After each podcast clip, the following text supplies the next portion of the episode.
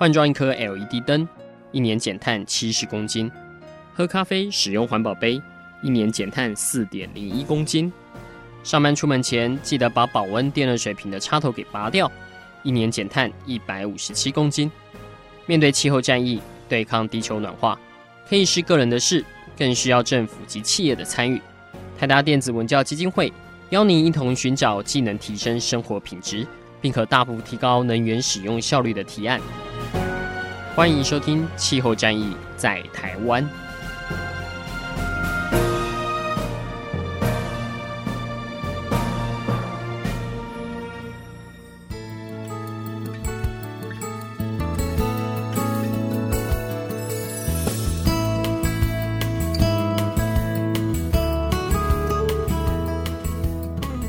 欢迎收听《气候战役在台湾》，我是主持人台达电子文教基金会执行长阿甘。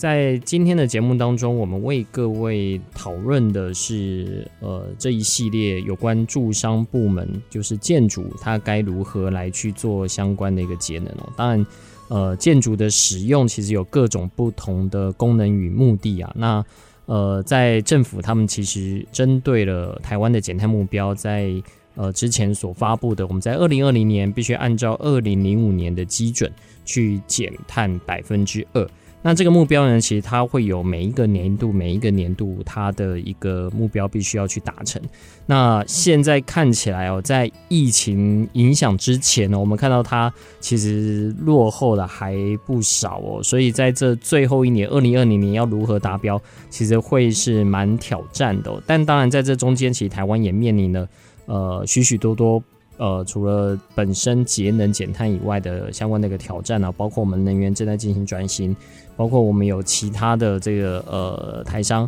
回到台湾来投资，所以也有许多的呃经济它的指标可能跟用电呢呃又会有一些关系。到底在这中间如何去取得一个平衡？我们又有没有可能去达成我们国家所订定的目标？而且这是二零二零的目标，接下来还有二零二五的目标，二零二五要减到百分之十哦哦，这些目标到底有没有机会可以达成呢？今天我们请到了在台湾等于在关注呃气候变迁这一块非常呃用心的地球公民基金会的李翰林主任来跟我们做一个分享。那这边就会请教呃翰林有关于。我们从民间团体的倡议哦，怎么去看目前政府对于他们呃希望能达到目标去做什么样的一个努力，以及接下来我们针对下一阶段目标，其实我们应该要采取哪些的策略哦？我们是不是先请汉林跟听众朋友打声招呼？各位听众朋友，大家好，我是地球公民基金会李翰林。是翰林，呃。有关这个目标，因为最近行政院其实是有一系列在召开相关的检讨啦。因为我们有看到很多的报道在说，呃，因为二零二零年目标达不到，所以反而要去修呃温管法。那甚至是下一阶段啊，这个百分之十哦，其实都还会呃有一些讨论哦。甚至像现在连用电大户的这个条款哦，都呃原本预期可以如如期上延了一次，但现在显然又要再延哦。那呃，这个的状况其实都让许多的，不论是对呃厂商也好，是或对公民团体也好，都对于目前等政策的一个不确定性，其实还蛮高的。所以这里呃，首先先请教汉宁，就是你自己来看台湾在住宅这边，我们先从国家的目标来看好了，就是你觉得二零二零年达成的几率高不高？我自己来看，其实二零二零年虽然那个环保署昨天好像在立法院前两天有讲说，因为疫情的关系，所以有可能可以达标。但是如果按照国家正常发展，当然这是疫情的干扰了。如果按照国家正常发展，其实二零二零年原来的预估是不可能达标的。嗯哼。那不可能达标的原因就是我们其实看到减碳目标跟各个部门的政策，哈，包括交通部门啊、经济部门啊，哦。那个运输部门啊，这些农业部门，各是各个部门的政策的扣连其实很薄弱，是是非常薄弱的，就是它其实没有反映在我们国家的整体施政的方向上。嗯哼，除了刚刚有提到能源转型的部分，是看来台湾比较积极的部分，就是在推动二零二五的能源转型嘛，然后有设定二零二五的能源转型目标，但是其他的部分，比如说像是那个减煤。减煤是因为能源转型有一些进步，嗯、啊，但是包括能源税跟碳税，这个其实从全国能源会议已经谈到现在谈很久了，是，但到目前为止，嗯，还没有看到具体的进展。哦啊，包括我们讲的原来的交通运具的电动化的提成，原来喊了一个提成，然后后来因为社会或厂商的一些反弹，所以又把那提成取消了。嗯哼，哦，哎、欸、啊，包括所以还有包括那个污染大户的减量啊，像刚刚提的那个主动安装绿电的责任哦，本来从八百 k 瓦变成提高到五千，是啊，这样子安装的数量就会变少，所以整体看来。我们台湾在面对气候变迁，虽然有温管法的目标，但是还没有真的能扣连到每一个部门的政策，这反而是比较令人忧心的地方。嗯哼，我这边大概补充几个数据哦，因为呃，以基金会我们的角度，当然是呃，主要是以建筑、交通跟工业。那这一系列我们大概是以建筑来做一个主要的讨论的方向啊。那以呃，国家所要达成目标，在二零二零年，我们所有呃这个驻商部门的温室气体的目标，大概是要达到呃五千七百万吨这样的一个目标啊。那它其实从呃在过去这五年，它每一年每一年其实也有类似定这个碳预算的方式哦，去看看它大概每一年呃大概差距多少。如果从二零一六、二零一七、二零一八年发现，呃，实际上它的排碳量都比。呃，当初的目标值是要多至少一点二 percent 以上哦。二零一七年，呃，甚至达到了三点七二。那二零一八年稍微下降，又但是也比原本的目标是增加了一点八二。所以按照这样子算起来呢，其实如果我们用一个整体的碳预算，用这五年来看，二零一六年到二零二零年这五年来看，我们能剩下在二零二零年排碳的扣塔哦，现在剩下是。呃，一百一十二的一个百万公吨哦，就是这样的一个量是我们现在能排，所以基本上如果 business as usual 的话，要达到真的非常的困难。那现在因为受到疫情的影响哦，其实有可能在某些程度上可能达标，但它付出的成本其实非常高，因为这代表可能是一个整体社会的呃政策的衰退哦。呃，我不知道汉宁在以。呃，民间团体地球公民基金会这边的一个看法哦，我们针对像呃住商部门的这边的减量措施，特别是这一大块，其实很多会跟呃建筑紧紧相扣的。到底我们在相关的法规啊，或者是即使政府定的目标，但是我们实际能做的，呃，是不是又其实是有些绑手绑脚的局限？不像是好像定的目标，我们就一定要去达成。现在好像是看起来。目标达不成，我们就去修订原本我们要订立目标这个方式。对，的确，我们在政府在建筑部门有定了相关的建筑技术规范啊，然后也有逐年修订，但是那个涵盖的面向都只是放在新建的建筑上，是哦，甚至是我们主要的规范的范围也是建筑的外壳啊，但是里面主要耗电的可能像是空调啊、电器啊这一些就是。政府比较是用消极的奖励购买的方式，奖励汰换，奖励购买。但是最早最早在奖励的时候，其实大家可能还记得，就是新购也算在里面。它其实不一定是汰换，也被涵盖在里面。到后来，他才强制要说，哎，有一台旧的出去，新的进来，我才会给你补助。嗯哼。所以整体看来，在既有建筑的部分这一块，其实是建筑的大众哦啊，但是这部分。在现况底下，政府好像没有拿出比较好的对策。但是其实我们夏日的尖峰用电啊，哦，现现日的尖峰用电的大部分一半以上，其实都是来自于住商部门的空调用电。那而且是既有建筑的嘛，所以如果既有建筑这边我们没有办法好好的想到方法，然后来邀请民众，把民众一起拉进来来做这个住商节能，其实。我们要达成减碳目标哦，甚至是抑制假日尖峰用电这些的挑战都还会蛮大的。嗯，对。不过我这里跟翰林分享一下，我也是那天去开会才知道，原来刚刚提到这些数据里面啊，呃，目前内政部在推的这个围老条例，它的假设围老条例你应该会采用一些比较新的一些，比如说外墙的隔热设备或什么的啊，这、呃、至少都是一些比较新的技术嘛，因为你要把这种呃旧的大楼更新，理论上会采用这些新的技术。它减碳量其实没有算在目前的目标里面呢，所以就让我 开始很好奇的，就是哎，到底国家定了这个目标，但是在考核上面，这个数字到底是怎么来的？到底是有这么多有没有？还是说，呃，实际上我们可以按照这样的资料就去做相关的一个判断？这这个我原本对这块还还有一些信心，但我后来开完会之后，突然整个懵了，就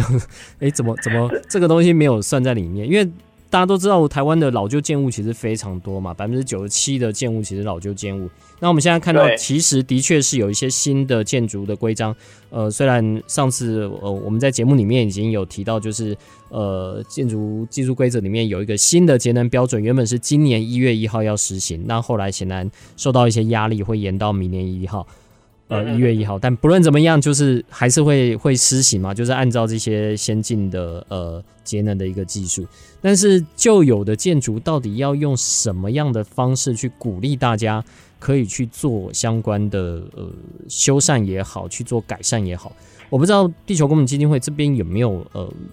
做过相关的一个研究，就旧有建筑的相关的法规啊，或者是说。呃，甚至去取得贷款啊，呃，甚至去做相关的这个呃可能的最新的技术的一个同整的这个平台，你们有没有做过相关的研究？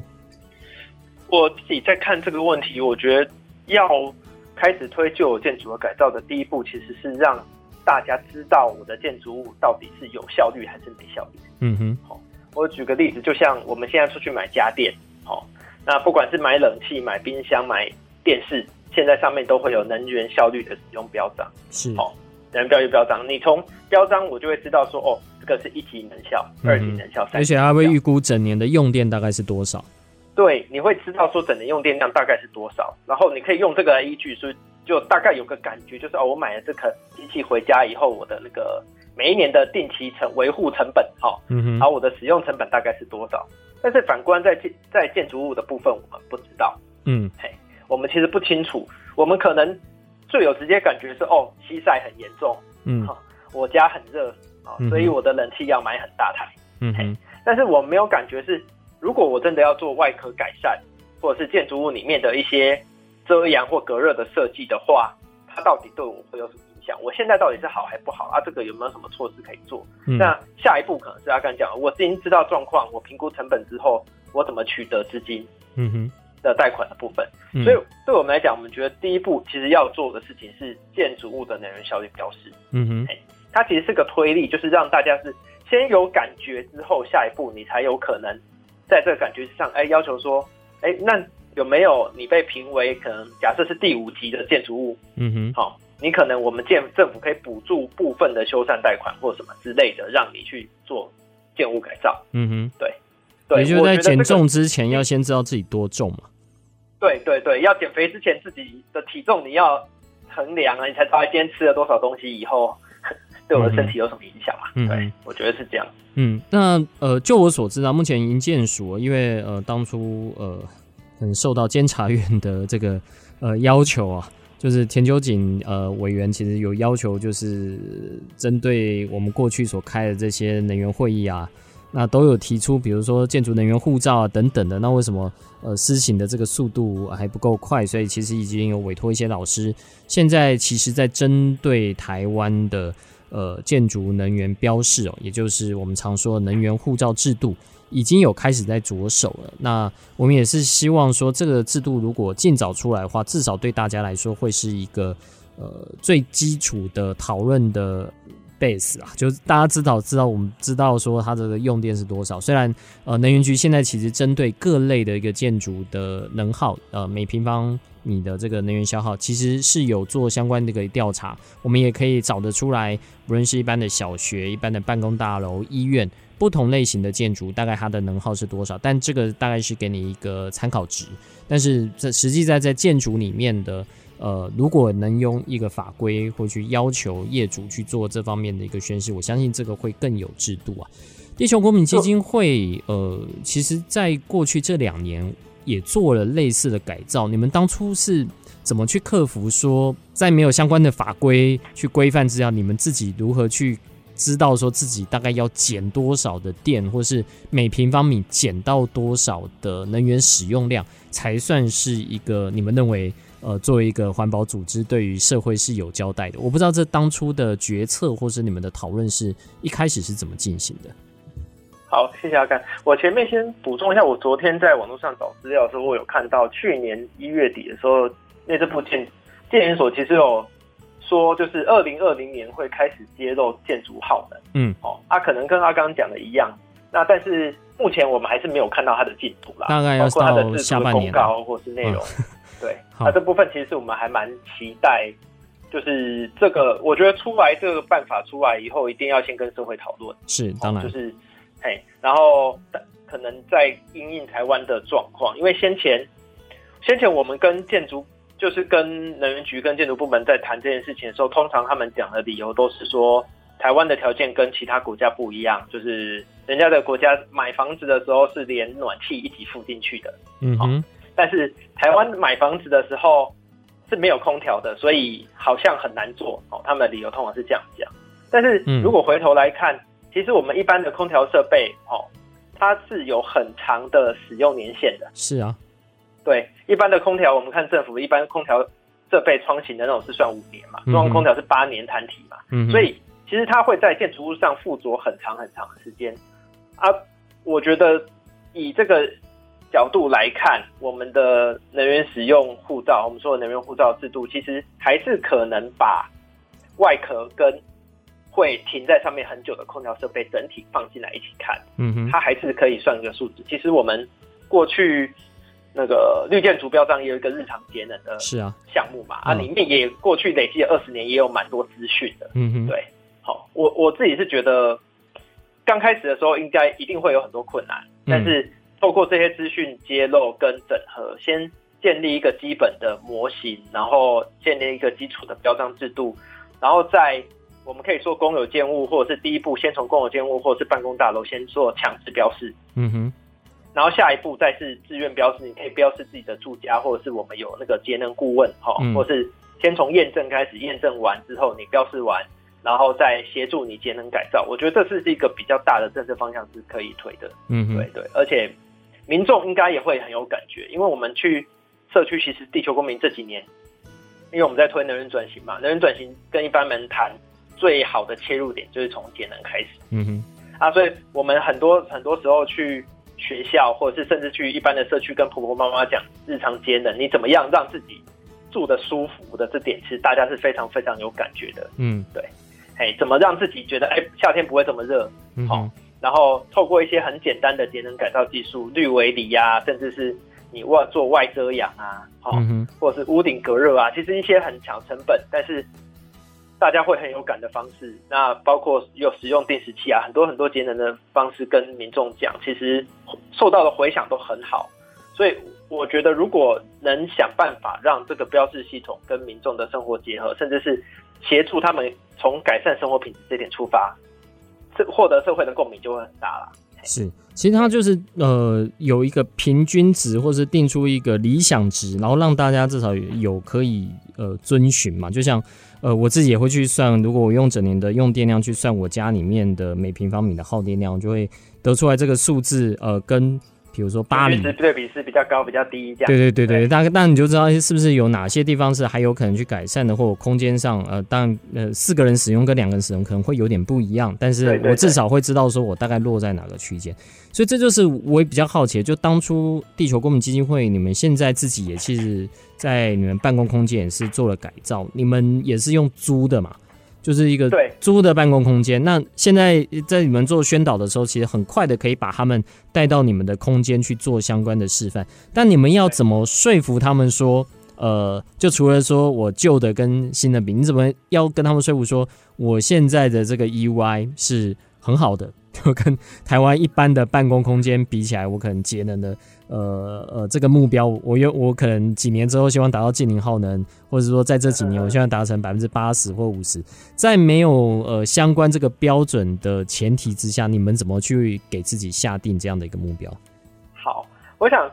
对于地球公民来讲，就是当初我们会搬办公室，其实是因为我们旧的办公室不敷使用，然后希望可以搬过去。嗯，然后刚好有一位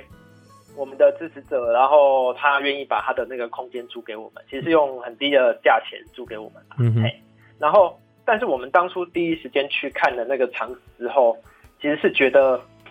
很不 OK 的。嗯。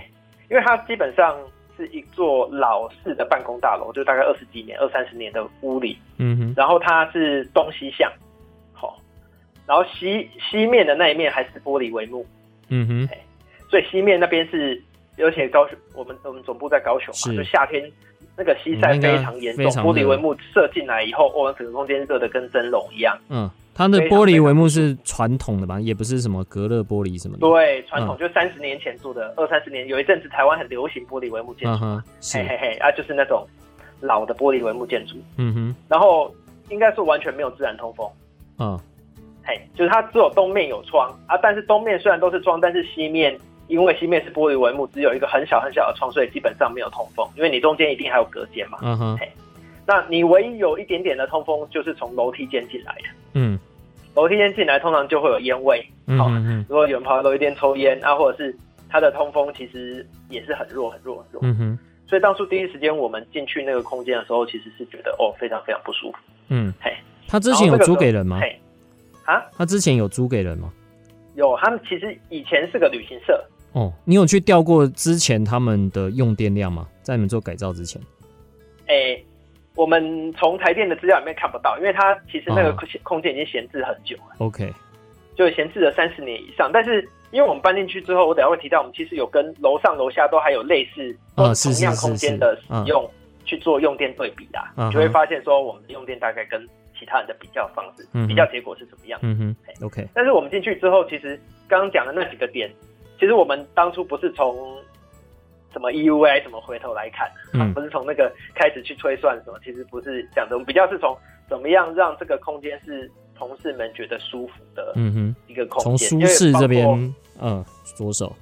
嘿，对，是从那个舒服的，就是大家生活舒服，然后办公舒服的这个角度着手。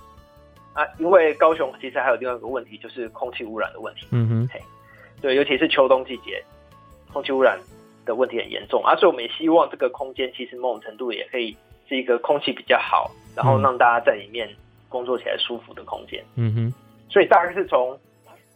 就是从适合办公跟对那个身体、对员工友善的这样个，还有对于环境也友善的这几个角度开始来想。嗯哼，那整个改造过来，能不能先呃，先让我们看最后底牌，就是你改了之后跟楼上楼下。大概用电量差了多少？好，应该说我们整个办公空间，尤其是我们那个我们刚刚说西晒最严重的地方，就是我们的讲堂。哦、嗯，那我们讲堂那边的装的冷气度吨数啊，哦，是一般的一半。哦，只有一般的一半，只有一般的一半。哦、嗯，但是我们的用电度数，哦，在夏天夏季尖峰的时候，是跟我们楼上那个，我们楼上其实也是一个 NGO 团体，是高雄鸟会。嗯哼。然后他们基本上是不开冷气的，嗯哼，哦，就是很节约，不开冷气，只吹电风扇的。我们跟他的用电度数基本上差不多啊，就有开跟没开差不多这样。因为他们有时候晚上，因为平常很热嘛，晚上他们要办活动，嗯、他们就会开冷气。一开建筑很热，他们就要一下子急速降温，那个耗电量其实还蛮大的。嗯哼。啊！但是我们是一直开着，我们夏天其实是不关的，我们是维持尽量维持室内恒温。嗯，嘿，但是我们的耗电量跟他们差不多啊，我们大概是楼上的旅行社的五分之一。五分之一就是如果是一般这种呃，就是 business usual 的使用这个空间，大概是只有它百分之二十这样。对，百分之二十左右。嗯，因为一般的我们可能都有进去过旅行社或是事务所那种，大概都是开二三二四度吧。嗯哼哼，嘿。嘿，我们大概是它的五分之一的耗电量。对，哇哦！所以你们怎么改的呢？我们的部分就像我刚刚讲，我们的条件其实，在西西晒的那一面，其实我们做了一个那个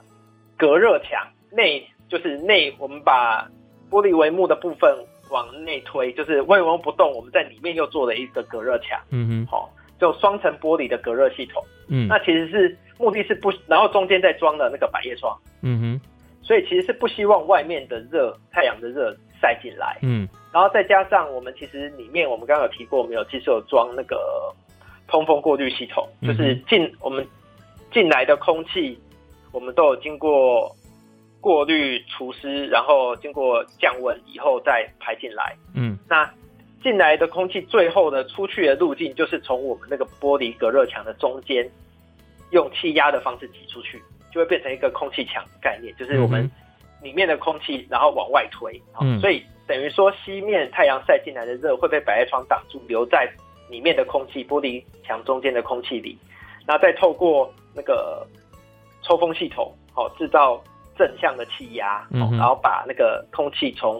玻璃帷幕旁边的窗户一直往外推出去。嗯就让玻璃帷幕基本上像一个热空气墙，去把它这个所有热风，其实在里面就已经对流完，呃，导出去，然后又可以再把办公室的这些等于形成一个镇压，去让这个空气源源不绝的，呃，等于是把热风源源不绝的带走，这样子。对，带到室外去。所以我们其实，在那个玻璃帷幕墙跟内墙那里面的玻璃墙，我们都做，我们都放了温度计的 sensor。嗯哼，在夏天。像是夏天温度比较高的时候，外面外层的玻璃帷幕墙其实可以到五十几度，甚至到接近六十度。嗯，但是我们室内大概可以维持大概三十度左右的温度。在没有开冷气的情况下吗？还是开了冷气？欸，有开一点点，就是我们是整个空间是统一控温，嗯，但是那个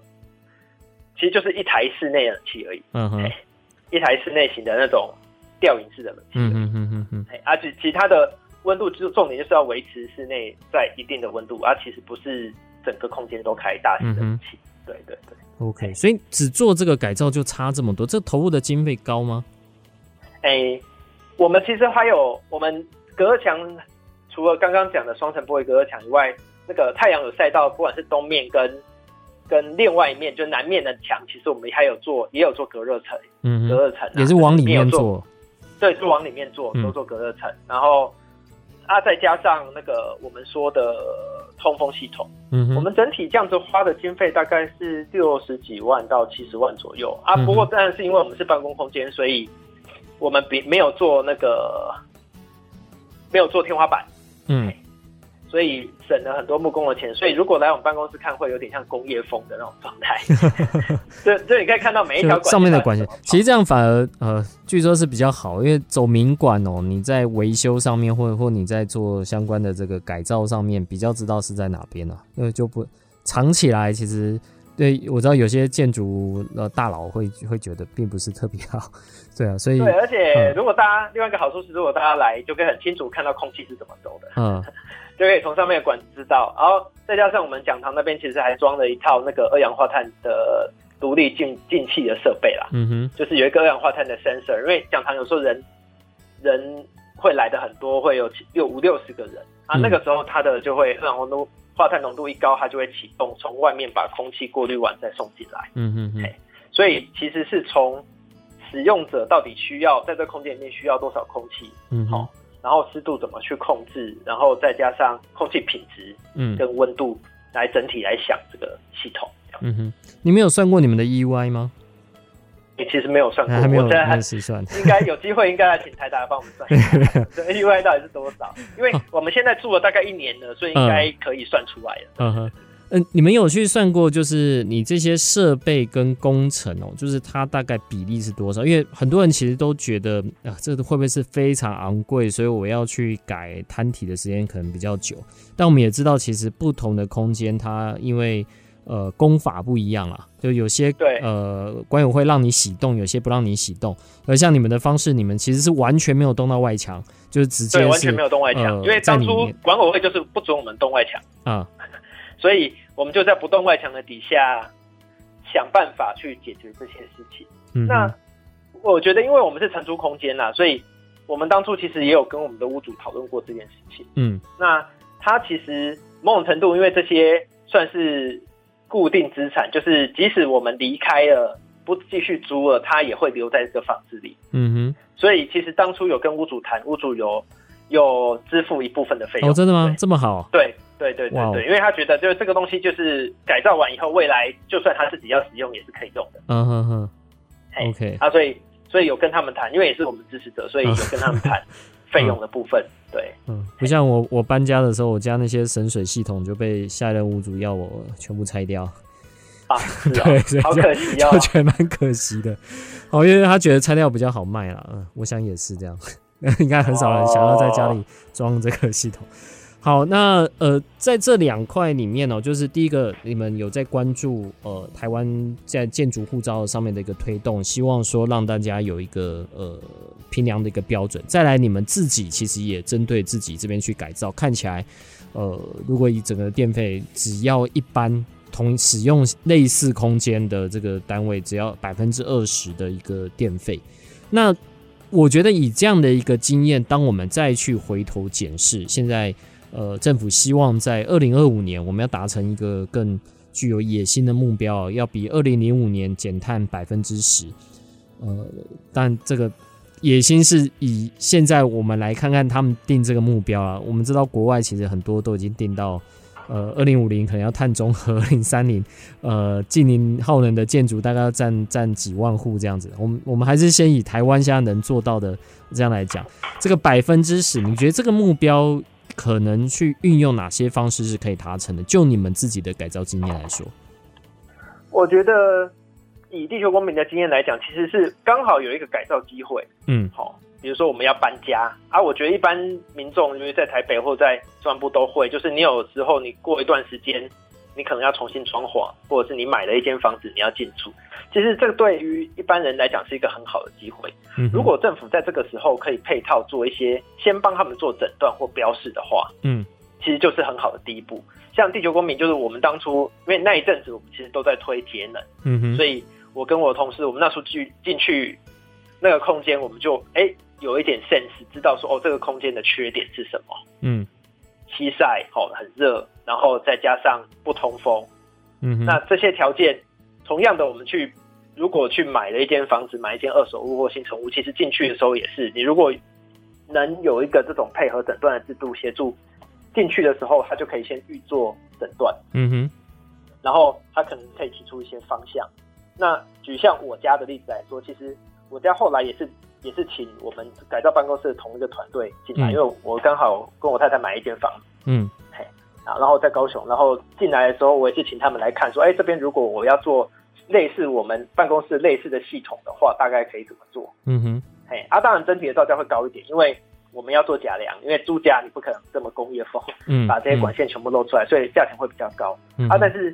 对我们来讲，其实它就是一个很舒服的空间，因为。因为我前面提过高雄有空气污染的问题，是，所以其实我们在办公室的内外，其实我们有装了两台空气盒子，嗯哼，去比较说办公室这个即时的内外的空气品质有什么差别。那、嗯啊、同样我在我的住家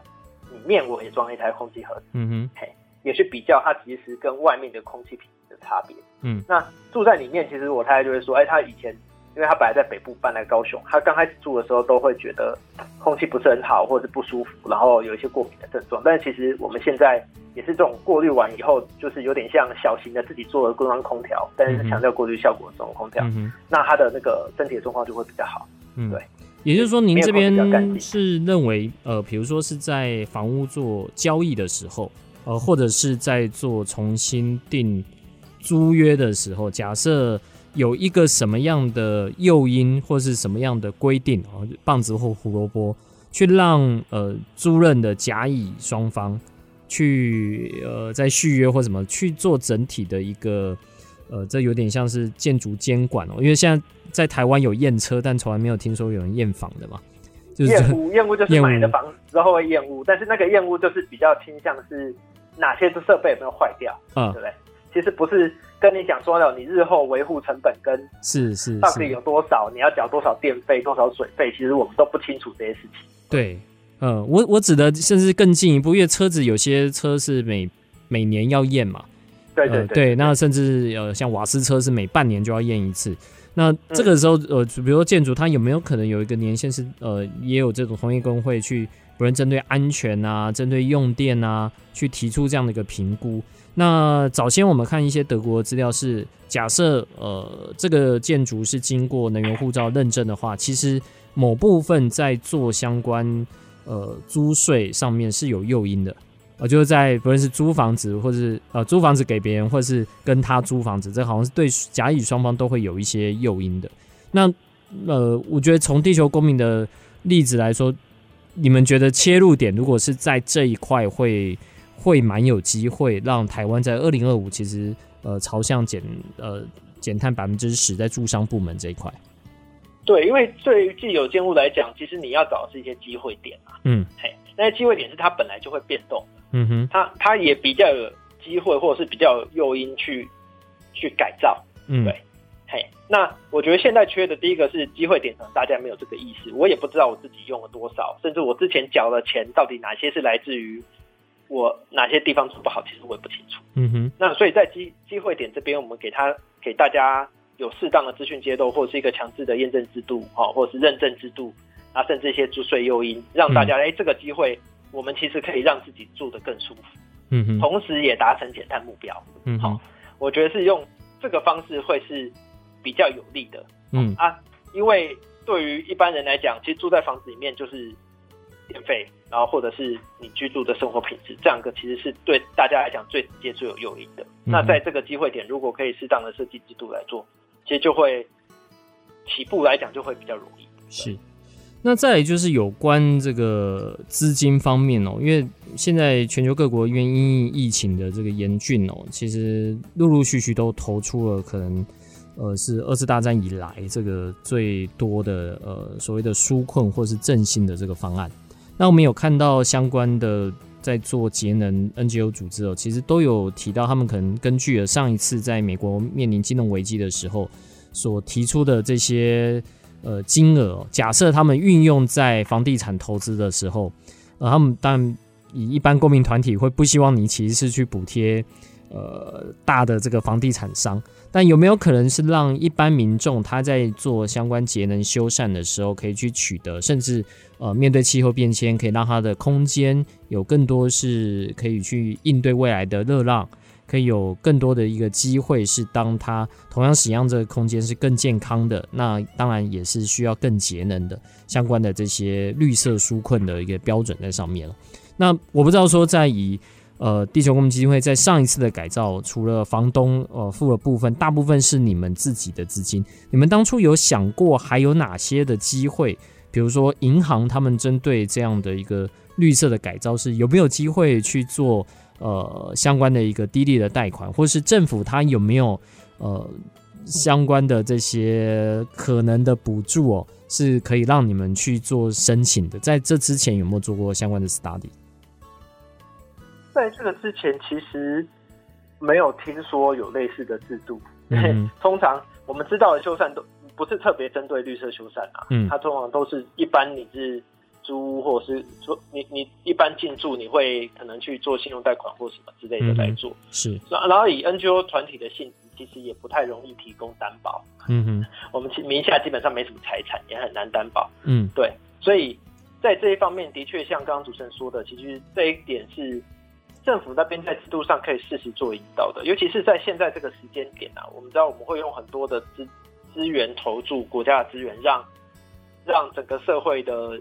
经济状况可以慢慢复苏。嗯哼，对。但是我们其实也需要去引导，适当的引导，让这些资源去到对的地方。是，怎么样可以做到像真的是对于整体台湾的居住品质改善，又可以协助大家做气候变迁的调试，嗯，然后也可以让我们整体的使用耗能状况跟抑制温室气体增长的状况，同时可以达到这些目的。其实。这些需要，我是我是觉得，在把钱很快的撒下去之前，需要做更多的一些社会讨论啊。嗯哼，嘿，搞不好真的有，其实一些方法是可以一举数得的。嗯，但是现在看到还没有看到这些讨论开始，这是比较可比较可惜的地方。对，对，好像怕还没开始，钱就下去了，然后就花完了。对对对，资源就已经投下去了，但是最后。最后我们说的，它制造出来的可能是更多的温室气体排放，嗯，那就是比较不乐见的状况。嗯哼，好，那今天非常谢谢呃李博士和您来跟我们做相关的一个分享哦。那呃，就你自己来看哦，如果我们真的要在下一阶段目标达到百分之十啊，我们先假设今年因为疫情它可以达到百分之二好了，接下来百分之十的这个目标哦。最关键点，特别是在住商建筑这个部门，会是哪一项？我自己觉得，就是如果百分之十这个目标，其实它其实还蛮艰巨的。嗯、哦，那更不用说我们的台湾的目标是二零五零要比二零零五减百分之五十。嗯哼，好、哦，嘿，因为现在连小规小范畴的目标其实达成都蛮难的。嗯，啊，这个核心的问题当然是说，我们怎么把这个目标真的能够镶嵌在各个部会或者是社会各个层面的的运作上。嘿，嗯哼，那这其实是很大的挑战。那在住商部门的部分也是，就是台湾的绿建筑推了二十年，哦啊，但是整体的件数其实大概七千六百件，其实跟七千多件，其实跟全台湾一年核发的建造大概两万七千件比起来，比例还是太少。是，那这其实就会某种程度就可以代表说，绿建筑累积很多很多经验，但是下一个阶段我们的挑战应该是怎么样让这些累积出来的这些好的 know how 可以。进到一般人的日常生活中，嗯哼，那前面我们提到的标示其实是很重要很重要的一步，嗯哼，好，就是我们其实有在讲，最近常常大家在讲一个观念叫做推力嘛，嗯，那个推力的观念的起点一定是大家要先认识到这件事情，嗯哼，认识到自己跟这件事情有关系，下一步我们提出的诱因方案，大家才会有感觉，要不然那永远是离自己很遥远的事情，嗯哼，所以我会觉得就是。虽然表面上看起来，哦，公布资讯或者是资讯揭露不会达成节能效果，但是它却是引导整个社会方向非常非常重要的一步。嗯哼，所以我会觉得，如果要订立年度目标，或是我们这两年的住商节的目标，其实就可以从那个节能资讯哦，或者是建筑的能效系统公布，当做一个很好的一步。然后第二个层次，其实就是我们。能源管理法的修法，是能源管理法，其实这两年接下来应该会是一个修法的机会。嗯，然后我们目前能源管理法里面，对于建筑节能的讨论实在是太少了。嗯，只有一条针对新建物的，然后再是针对节能能源效率的部分都集中在电器。嗯，对。那这部分其实，在接下来的修法的讨论、社会讨论里面，我觉得大家可以一起来参与，一起来想一想这边。我们可以怎么样设计一个比较好的系统跟制度，可以让大家有感觉，然后甚至可以产生实际的改变？这个其实是要凝聚社会集体的智慧啊。是。好，今天非常谢谢汉宁来到节目当中，那也希望地球公民基金会的这个改造的案例哦，能够让更多人知道。那我相信大家都很想过去看啊。你们不过现在疫情期间哦，现在比较难让大家 都过去呃了解。但你们接下来接下来非常就是如果疫情趋缓了以后，非常大欢迎大家来参观啊。其实其实我我会觉得我们的经验有蛮多可以可以跟大家一起讨论啊，甚至如果有机会就是。台达这边能帮我们算算 UI，我觉得应该也是一个很好，可以可以更能呈现节能效果的。好，没问题，那个那个没有很难呐、啊，我们来试看看。好，谢谢谢谢汉宁。好，谢谢阿甘。好，谢谢，谢谢也谢谢大家的收听，谢谢，谢谢，拜拜。以上节目由台达电子文教基金会独家赞助播出，台达电子文教基金会。邀您一起环保节能，爱地球。